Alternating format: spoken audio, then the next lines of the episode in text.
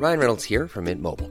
With the price of just about everything going up during inflation, we thought we'd bring our prices down. So to help us, we brought in a reverse auctioneer, which is apparently a thing. Mint Mobile unlimited premium wireless. Ready to get 30, 30, bit to get 30, bit to get 20, 20, 20, bit to get 20, 20, bit to get 15, 15, 15, 15 just 15 bucks a month. So, Give it a try at mintmobile.com slash switch. $45 upfront for three months plus taxes and fees. Promo for new customers for limited time. Unlimited more than 40 gigabytes per month. Slows. Full terms at mintmobile.com. Ce podcast a été produit par Binge Audio.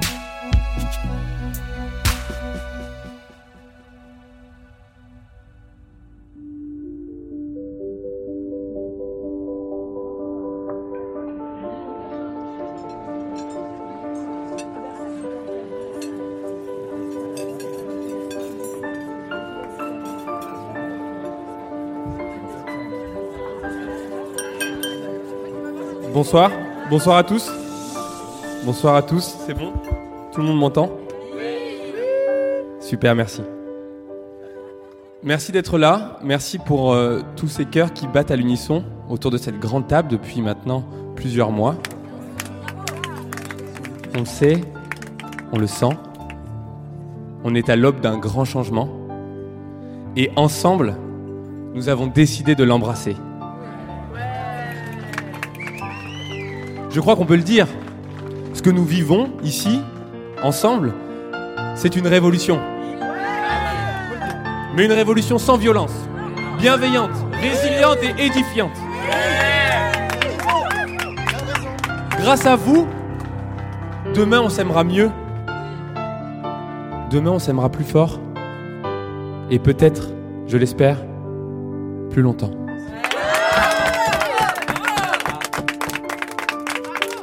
Mais demain, c'est déjà aujourd'hui. Alors haut les cœurs et surtout levons nos verres à l'amour qui, je le sais comme vous, triomphera toujours.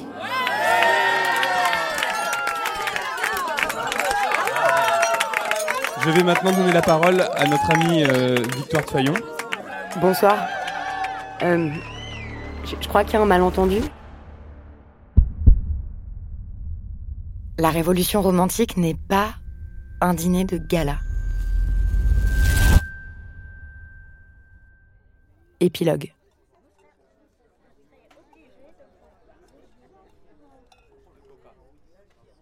Quand j'ai commencé à sentir le désir de faire le cœur sur la table, il y avait une histoire que je racontais souvent à celles et ceux qui voulaient bien m'écouter m'enthousiasmer pour mon projet. Il y avait une métaphore qui me servait à expliquer ce que je voulais faire avec ce podcast. Ouais, dis-moi. Nos relations, c'est comme des créatures vivantes. Et donc, si c'est des créatures vivantes, bah, il faut apprendre à en prendre soin. Tu vois, par exemple, euh, toi et moi, il y a un lien entre nous qu'on a pu appeler euh, de l'amitié ou, ou de l'adelphité. Ouais. Et je me dis que le lien qu'on a, c'est une co-création. Et donc, on en est tous les deux responsables. Et je me dis, on peut imaginer que chaque relation est une créature vivante qui nous est reliée, qui est née de nos interactions. Et donc, si elle nous est reliée comme ça par, par des fils invisibles, bah, c'est à nous de, de la faire grandir et de l'entretenir. Et si on s'en occupe pas du tout, si on l'ignore, euh, Oui, bah du coup, elle meurt ou elle dépérit, enfin, elle crève quoi. parfois c'est pas notre faute, c'est juste, tu vois, à un moment elle a besoin d'aller voir ailleurs et elle disparaît. Et parfois elle revient des années après, on la reconnaît même pas parce qu'elle elle a tellement changé. Tu vois, les, les personnes là, à la table de café, Ouais. à côté là. Ouais, Ah ouais, regarde, je les vois. ouais. Non, attends, je regarde pas trop Bah, parce que euh, bon, tu les d'accord. Bon, bah, il y a deux personnes qui ont l'air très proches. Donc, on dit, bon, ok, entre eux, il y, y a une créature. Deux personnes qui ont l'air de pas trop connaître, c'est encore une autre créature. Puis, en fait, il y a leurs interactions à tous les quatre, mais aussi la façon dont leurs deux créatures là vont interagir. Et dans les familles, ça se passe comme ça, dans les, dans les groupes. C'est-à-dire, euh, même des fois, dans des groupes où les gens sont très très liés, ça crée une espèce de méta-créature, tu vois, un espèce de, de, ballet comme ça, elles vont toutes se mettre à danser les unes avec les autres ou à s'entretuer, se, on sait pas. Mais hum, je sais pas, ça, te parle? Ouais, ouais, ouais. C'est une belle image.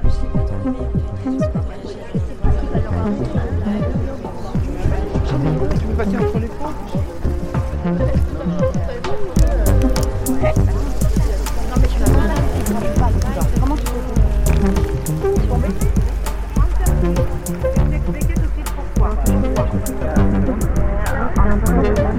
Pas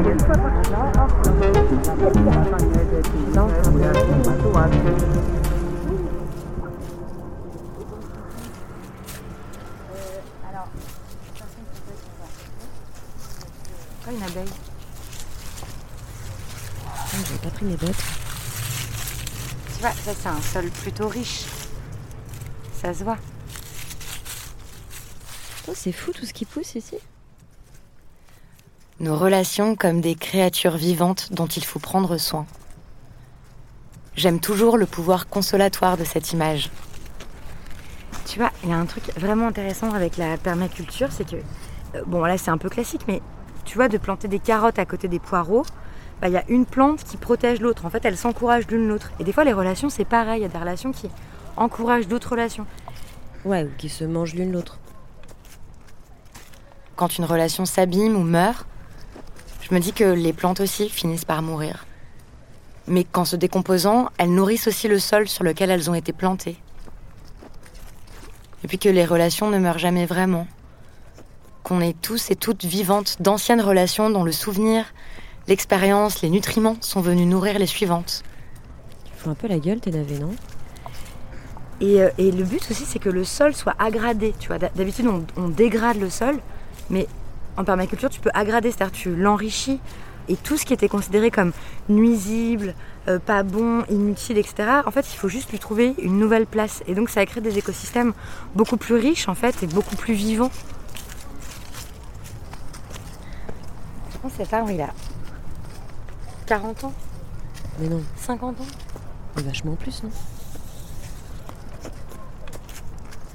Et enfin, il y a plein comme ça de comparaisons à faire entre la façon dont tu peux t'occuper ton jardin de façon euh, non agressive, de façon plus intelligente, euh, plus consciente, et la façon dont on peut euh, vivre nos relations et les cultiver.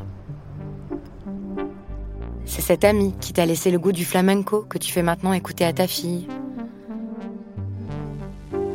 Un ex qui t'a fait aimer les échalotes dans la salade, dont tes collègues sont en train de se régaler ce midi. Un copain de copain, il y a très longtemps, dont tu n'oublieras pas les caresses, que tu prodigues maintenant à ton amoureuse. Ça va, t'aimes bien Ça me donne des frissons, mais en vrai, j'aime bien. Tous ces liens qui se sont un jour affaiblis, mais en ont renforcé d'autres indirectement. merci à toi. J'aime aussi cette image des créatures parce que si on considère que nos relations sont vivantes, on comprend mieux la nécessité de partager de manière juste le travail de soin, d'attention, de créativité qu'elles demandent.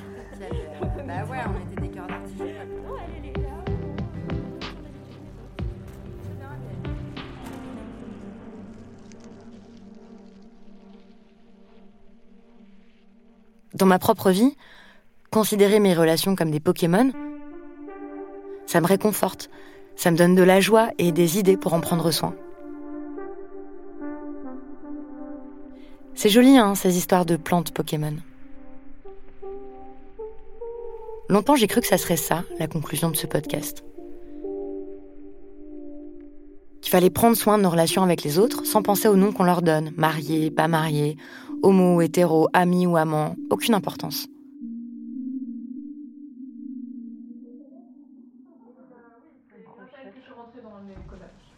Nicolas, vous avez tout collé à Perpi déjà Non Ouais. Mais depuis, il y a eu toutes ces rencontres, tous vos messages. Et puis j'ai avancé dans ces réflexions. Et je me dis que non, ça suffit pas. Cette métaphore, sur un plan personnel, j'y crois beaucoup. Mais politiquement, je dois bien reconnaître que cette idée ne sert à peu près à rien. En fait, c'est trop individualiste. Trop centré sur les individus et leurs plaisirs. C'est une image qui ne prend pas en compte les grandes structures, notamment économiques, dans lesquelles nous évoluons. Tout au long des épisodes du podcast, j'ai fait référence à la révolution romantique que nous sommes en train de vivre, qui désigne tout à la fois la transformation des normes sociales, le renversement des rapports de pouvoir, la prise de conscience écologiste.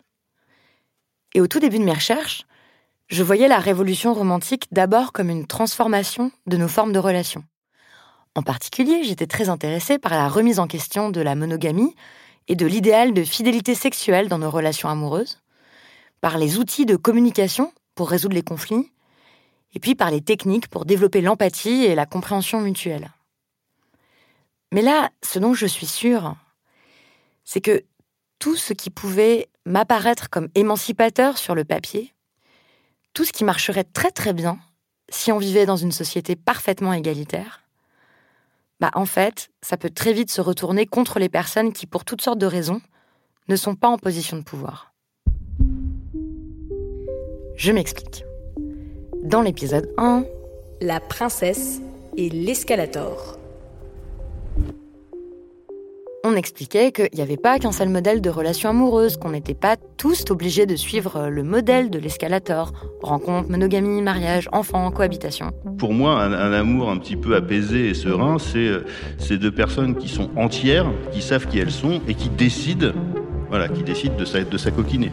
Et euh, je suis plus en train d'attendre euh, la grande histoire d'amour. Mes grandes histoires d'amour, elles sont là maintenant avec mes amants. Et c'est un épisode qui a été très écouté, très partagé. Avec l'équipe du cœur, on était contente bien sûr, mais on s'est aussi vite rendu compte que cet épisode provoquait un peu trop d'enthousiasme chez nos auditeurs masculins, en particulier chez les mecs cis hétéros. Donc là, on a une énième conversation à propos de l'engagement. On reparle du fait que ça fait trois ans qu'on couche ensemble, qu'il m'a jamais présenté à personne comme sa copine, euh, euh, que je suis une espèce de plan cul éternel en fait. Et là, le mec m'explique qu'en fait, en fait, il est dans le turfu.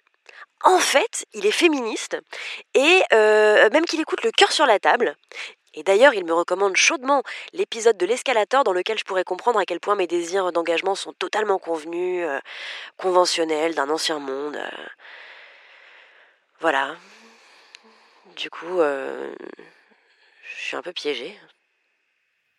Et il se passe la même chose avec le polyamour. Le polyamour, c'est-à-dire une forme de relation où les individus peuvent nouer plusieurs relations amoureuses en toute transparence, en faisant en sorte que toutes les personnes impliquées soient consentantes et bien traitées.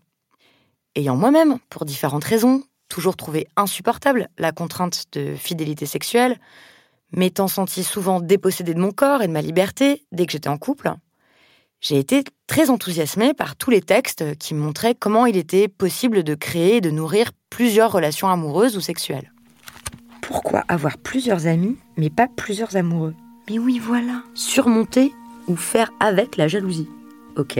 Mais oui, c'est ça. Se donner mutuellement la liberté de vivre plusieurs passions sans que cela ne détruise celle qui existait avant. C'est génial. Fabuleux. C'est ça que je cherchais depuis toujours. Sauf que depuis, je n'arrête pas d'entendre des histoires désastreuses où tous ces principes qui paraissent très beaux, libres, simples, se retrouvent complètement déformés. Bien sûr, parfois ces relations fonctionnent très bien, tout le monde est content, contente. Mais ce qui est sûr, c'est que être dans des relations polyamoureuses, ça demande énormément de travail et de soins. Et ce qui ressort des récits qu'on me rapporte, c'est en gros que si beaucoup de mecs cis hétéros sont incapables de prendre soin correctement d'une seule relation, bah, quand il y en a plusieurs, c'est encore pire. Et c'est comme ça que le polyamour devient un nouvel outil, un nouvel argument de domination. Et donc euh, maintenant, sa nouvelle obsession, c'est le polyamour. Mm, Il trouve ça passionnant. Incroyable, hein, la vitesse avec laquelle il déconstruit l'exclusivité en amour.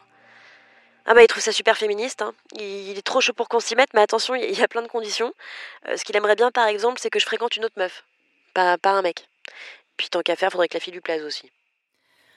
En fait, ce que je me dis, c'est que à chaque fois qu'on a l'impression que de nouveaux modèles relationnels peuvent émanciper les femmes, ça se retourne en partie contre nous.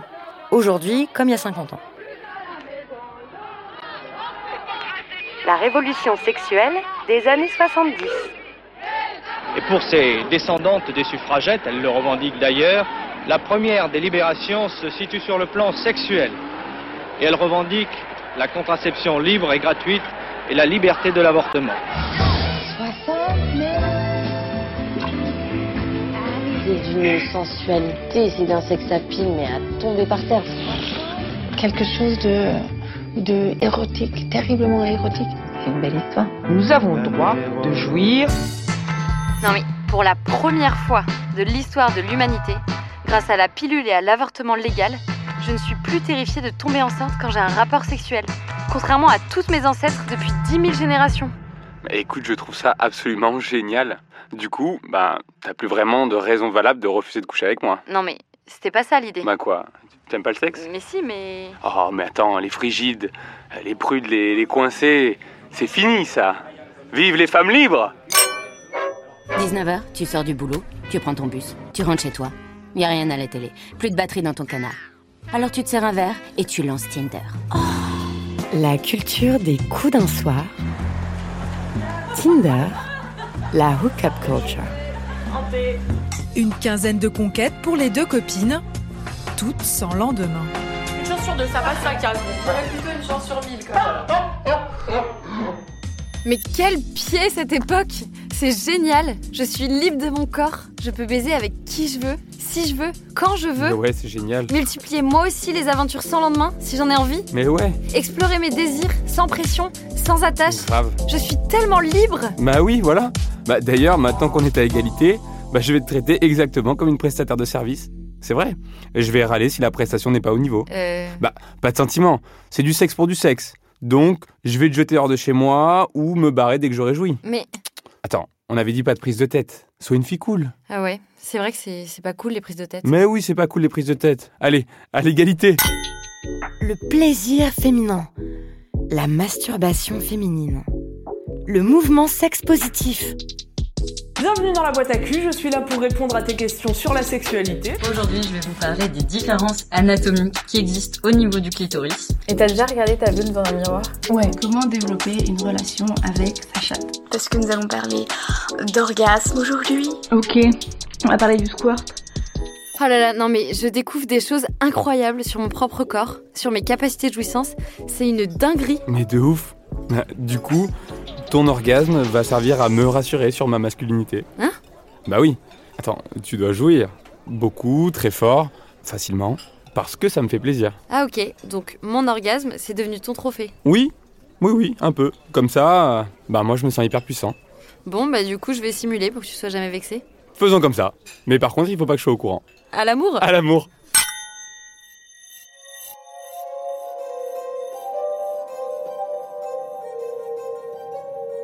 On pourrait continuer longtemps comme ça. Ce qui m'intéresse, c'est que c'est toujours le même mécanisme. Nouvelle méthode, vieille logique. Objectification, exploitation, domination.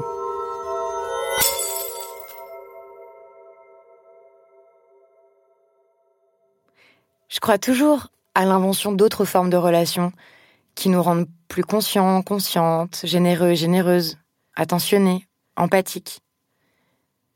Mais je crois qu'elles ne vont rester que des curiosités ou des exceptions et que les mêmes rapports de pouvoir seront favorisés encore et toujours tant que les conditions matérielles de nos existences ne seront pas transformées. C'est-à-dire que la révolution romantique, ça peut pas être que la communication non violente et le polyamour.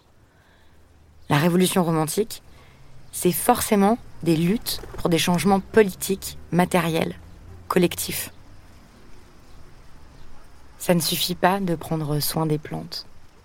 En fait, ce qu'il faut aussi, c'est transformer les terrains dans lesquels elles s'enracinent.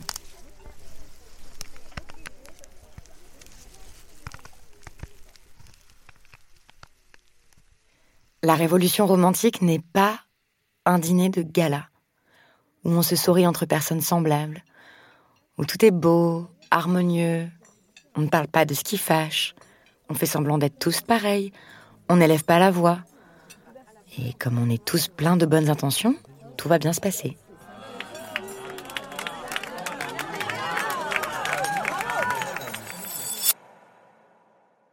La révolution romantique implique et va impliquer des tas de conflits, parfois douloureux, parfois insolubles.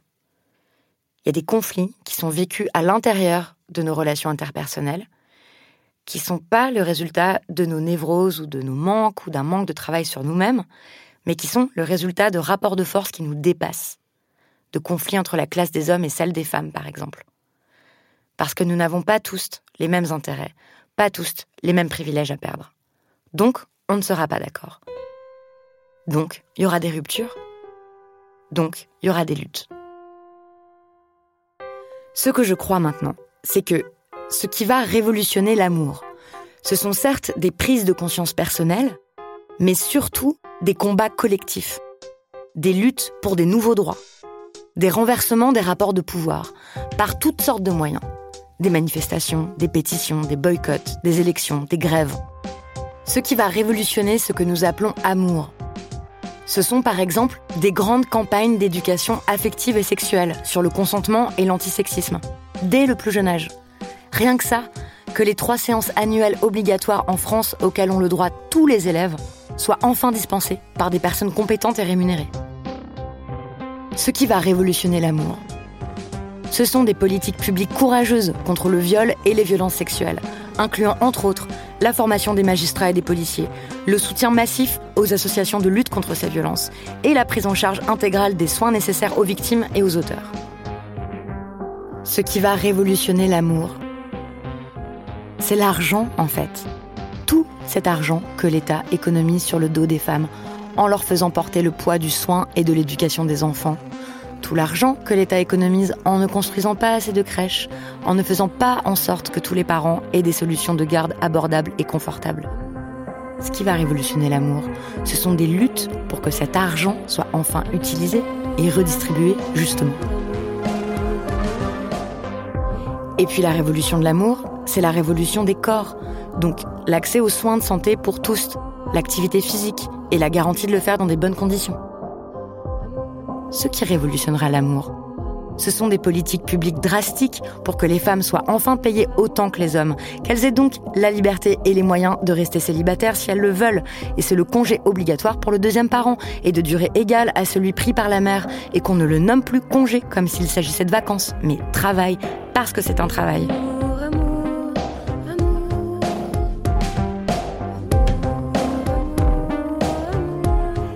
Qui va révolutionner l'amour, justement, c'est une révolution du travail, du temps qu'on y passe, trop, et de l'argent qu'on y gagne, mal.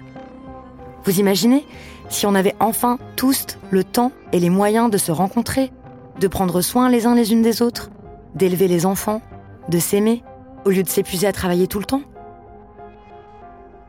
Et évidemment, ce qui révolutionnera l'amour, c'est la fin de tout ce qui discrimine et asservit toutes les minorités.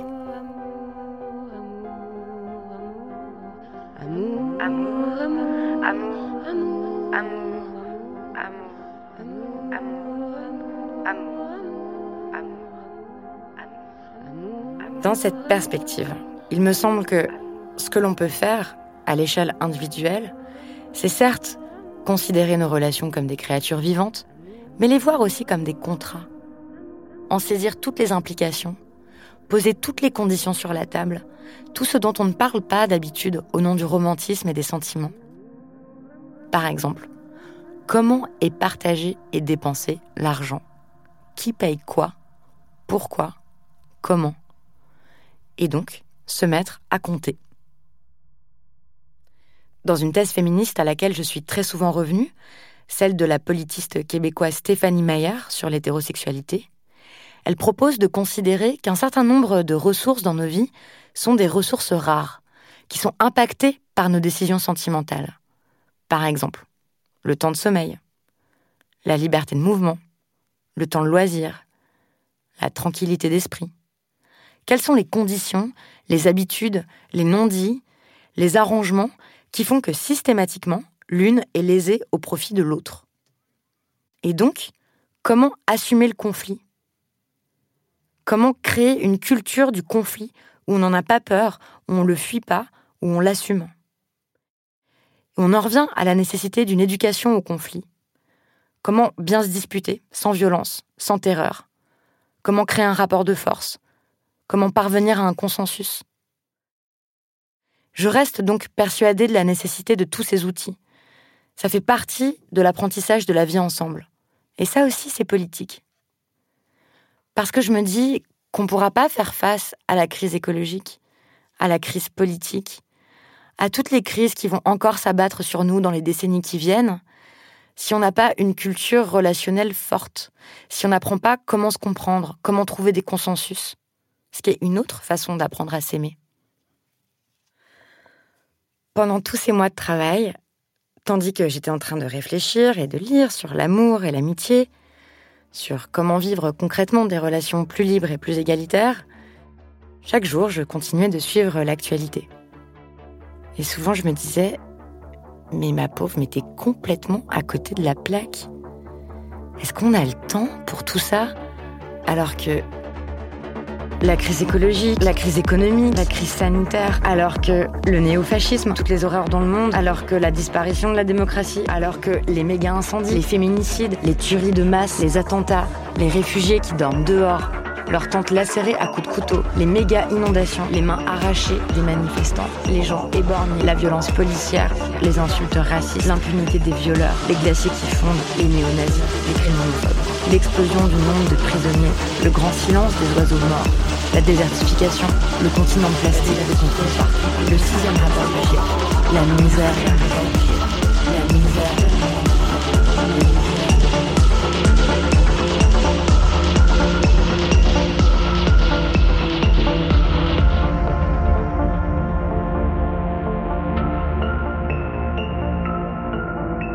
pourrait se dire qu'il suffit de regarder ailleurs. Foutu pour foutu, bah on n'a qu'à vivre dans un petit cocon avec les gens qui sont gentils et qui nous ressemblent et pas faire attention au reste. Mais j'ai toujours senti que tout était lié.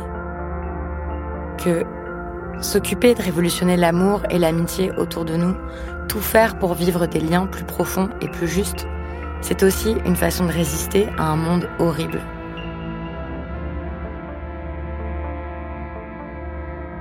C'est pas juste soit le changement que tu veux voir dans le monde. C'est que c'est que toutes ces amitiés, ces groupes, ces collectifs, ces familles où on fait l'effort de cultiver des belles relations, bah, ce sont des bases arrières, des oasis, où nous pouvons nous reposer apprendre et reprendre des forces avant de retourner lutter. Et puis parce que des enfants naîtront de tous ces liens. Et que nous pouvons leur apprendre par l'exemple comment lutter avec joie. Parce que même si nous ne voyons jamais de notre vivant la fin du patriarcat raciste et capitaliste, eh ben on sera resté tête haute. On aura fui les dîners de gala et cultivé nos jardins. On aura aimé et on aura lutté pour nous et pour les générations futures.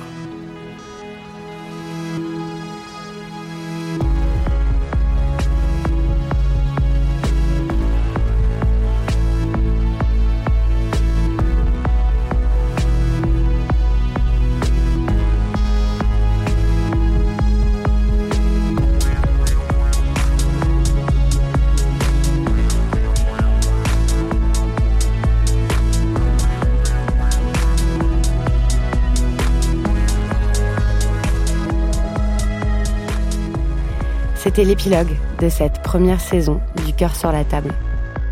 On espère qu'il y en aura d'autres. La prochaine, sûrement, parlera de conflits, d'écologie et d'enfants. Mais ce sera dans quelques temps. Cet ultime épisode a été écrit avec Bertrand Guillot, Naomi Titi, Solène Moulin et moi, Victoire Tuaillon. Naomi Titi est la productrice avec Diane Jean. Solène Moulin a assuré la prise de son la réalisation et la musique originale. Comme sur les épisodes 8, 9 et 10, Sabine Zovigian était présente pour l'accompagnement éditorial et l'artistique et pour faire des petites voix magiques. Cet épilogue a été enregistré le 8 septembre 2021 dans le studio Virginie Despentes chez Binge Audio, qui est le média qui a produit toute cette série documentaire.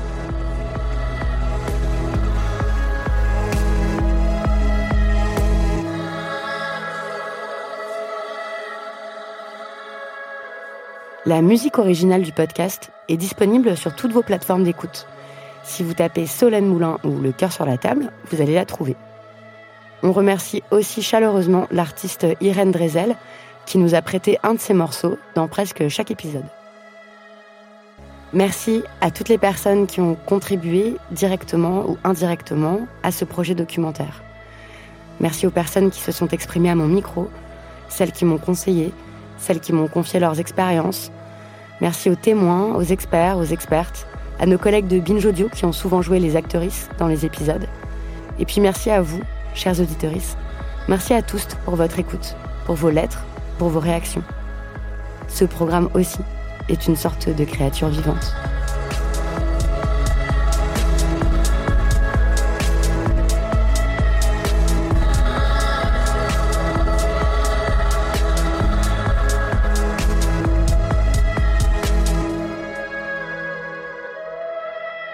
Alors on vous dit merci et à bientôt.